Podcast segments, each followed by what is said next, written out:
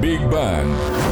Estrellas, planetas, átomos, células, el universo a tu alcance.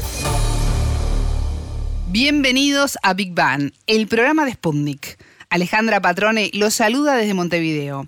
Ya está con nosotros Anabela Paricio. Anabela, ¿cómo estás? Bienvenida. Muy bien, Ale, gracias. Les cuento que comienza la Semana Mundial del Cerebro y aprovechamos la oportunidad para entender su importancia en nuestro organismo. Nos enfocamos hoy en los daños que le causa el alcohol y en los procesos que nos llevan a sentir hambre.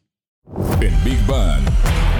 Temas, preguntas, expertos, para entender el cosmos, para entender la vida, para entender nuestro planeta.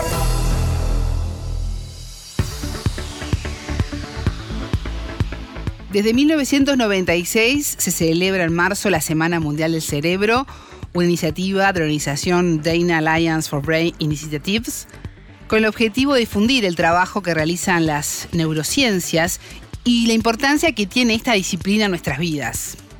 En este marco, México será uno de los países que se suma a la conmemoración y el Centro de Investigación y Estudios Avanzados va a realizar una serie de actividades virtuales a través de su cuenta de YouTube en la que conocemos mejor cómo funciona este órgano tan importante para el desarrollo de nuestra vida. ¿Por qué tema comenzamos, Anabela? Todo muy interesante. Así es, la verdad que sí, se los recomiendo, pero les cuento, nosotros hoy nos vamos a enfocar en dos. El consumo de alcohol es una problemática que afecta a nuestra sociedad a nivel mundial. Al ser una sustancia socialmente aceptada, no vemos a veces los daños que causa o lo pasamos por alto, así como obviamos a veces identificar cuando un consumo es problemático en alguien cercano. Siempre es necesario pedir ayuda en estas circunstancias para evitar que afecte a nuestra salud y cómo daña precisamente al cerebro.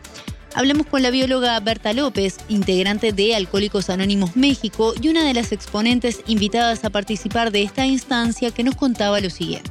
Los efectos que se tienen son de dos tipos. Bueno, uno son para los bebés, que se llaman daños teratogénicos, que quiere decir que afectan a las células madre y entonces de ahí se desencadena todo un daño cerebral que no para, ¿no? Es decir, en toda la etapa de la gestación tienen daño cerebral el producto. Y en los adultos se va dañando muchas áreas del cerebro, como el hipocampo, que nos ayuda a almacenar los recuerdos este, de memoria corta y de memoria a largo plazo se daña el sistema de orientación, se, llama, se daña el sistema, digamos que la parte emocional.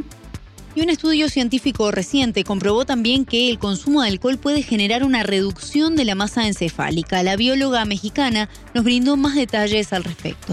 El alcohol, como es un producto tóxico, entonces entra a través de la barrera placentaria, así como también entra directamente a la otra barrera, de tal suerte que hay un continuo daño.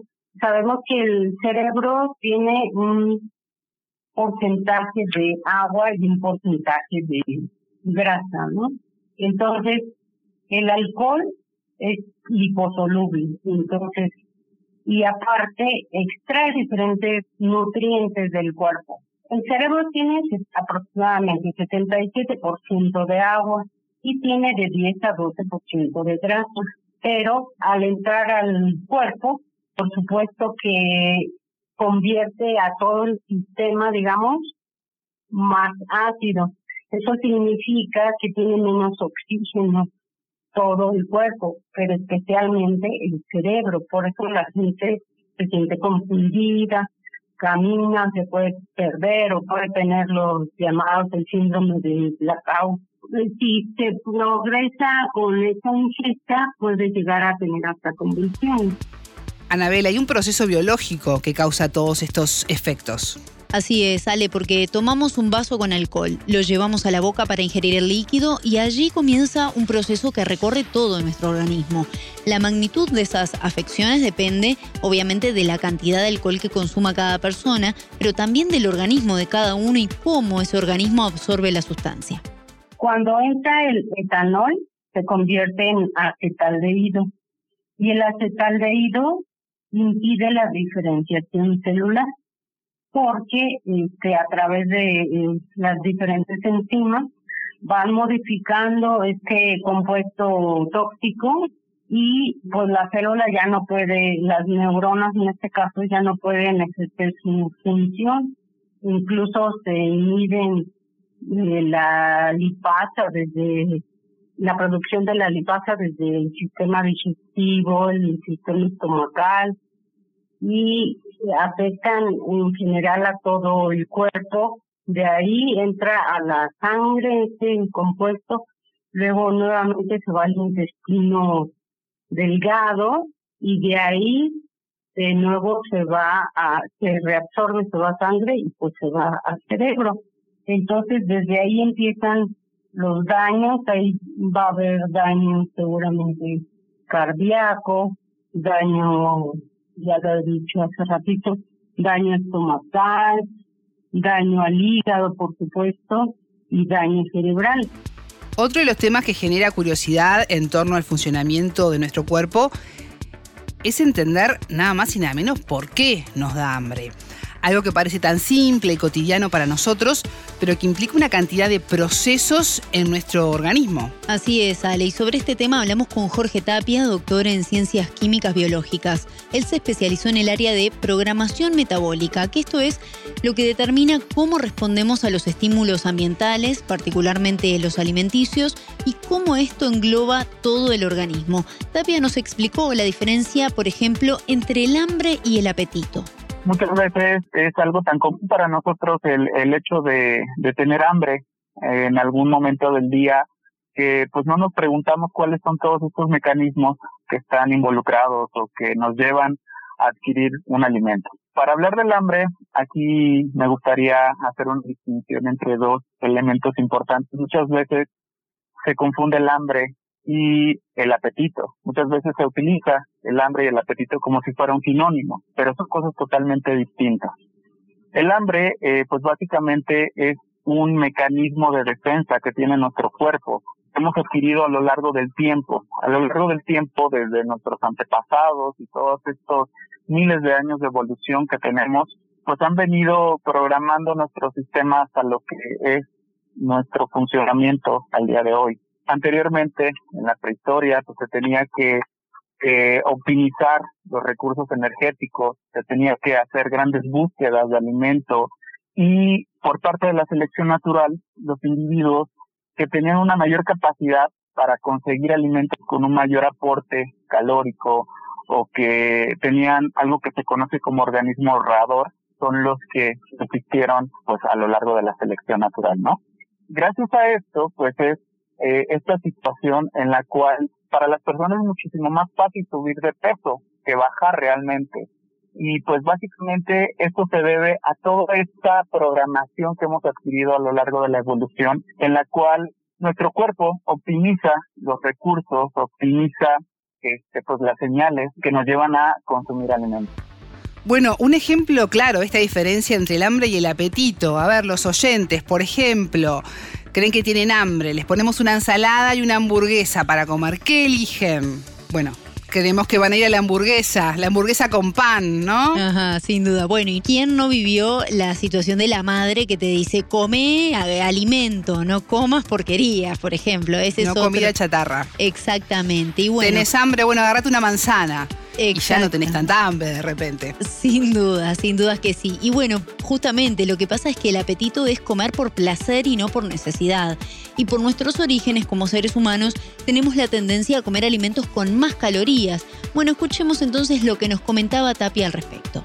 El cerebro va a ser el centro que va a regular todas estas señales que nos van a llevar a nosotros a consumir un alimento en específico. Tenemos por un lado esta necesidad vital que es el hambre y por otro lado tenemos el apetito que es esta parte del placer.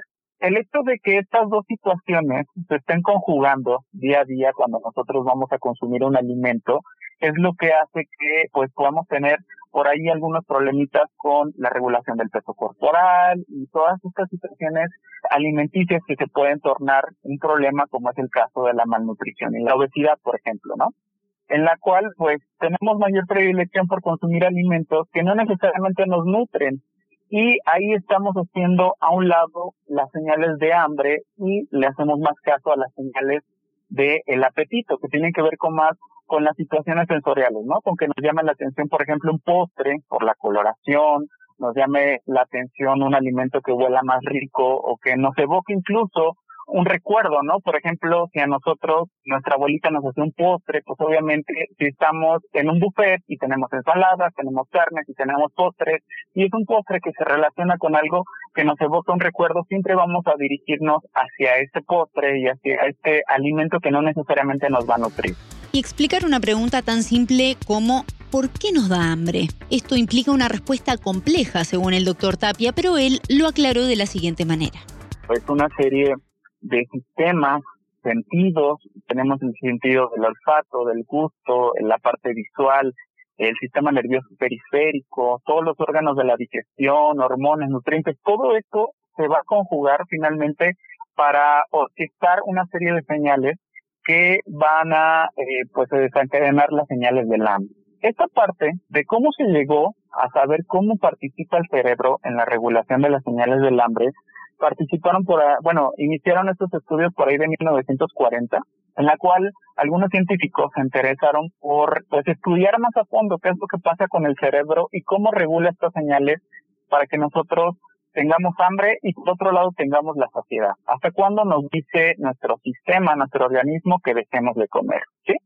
Estos, estos investigadores, como les decía, iniciaron con, eh, pues con el estudio del cerebro empezaron a investigar regiones cerebrales. En el cerebro es un centro de mando, por así decirlo. Es como si nosotros tuviéramos una consola que tiene diferentes comandos y que cada comando va a orquestar una función diferente. Tenemos, por ejemplo, la corteza motora, la parte del sistema límbico y tenemos el hipotálamo. El hipotálamo es una región muy importante que va a participar esencialmente en controlar estas señales del hambre y la saciedad. Y en medio de estas investigaciones, los científicos profundizaron en las causas que llevan a nuestro cerebro a enviar señales que generan eso que conocemos como sentir hambre. Empezaron a hacer lesiones en el cerebro.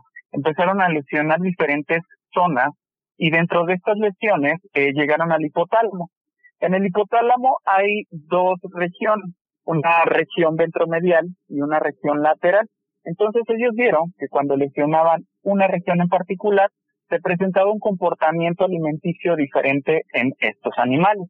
Por ejemplo, tenemos el centro de la regulación del el hambre, que es el hipotálamo lateral. Entonces ellos vieron que cuando lesionaban esta zona, los ratones comían en exceso y tendían a engordar. Entonces eso les llevó a la conclusión de que esta región en específico del hipotálamo era la que controlaba esta señal que tiene que ver con el hambre. Por otro lado, si ellos lesionaban otra región como es el hipotálamo ventromedial, que es el centro de la saciedad, ahí pues vieron que también tenían ciertos problemas estos animales porque pues ya no llegaban a un punto de saciedad al momento que comían. Anabela, hoy estos estudios se fueron actualizando y analizando eh, otras zonas del cerebro. Así es, Ale Tapia nos resaltó que se estudiaron otros núcleos cerebrales tales como el arcuato en el hipotálamo y se profundizó en lo siguiente. Estas poblaciones neuronales lo que van a hacer es que van a secretar sustancias que se van a ir a la parte periférica a través del torrente sanguíneo y van a llevar señales de hambre o señales de saciedad.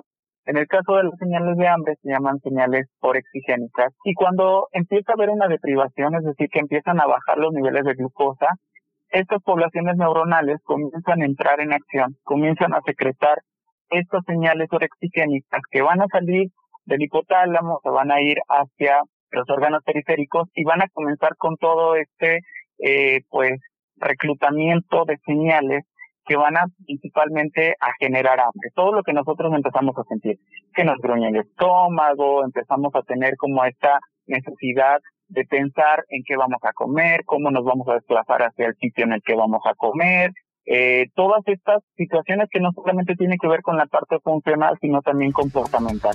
Escuchábamos a los mexicanos Jorge Tapia, doctor en Ciencias Químicas Biológicas del CIMBESTAB, y a la bióloga Berta López, integrante de Alcohólicos Anónimos México.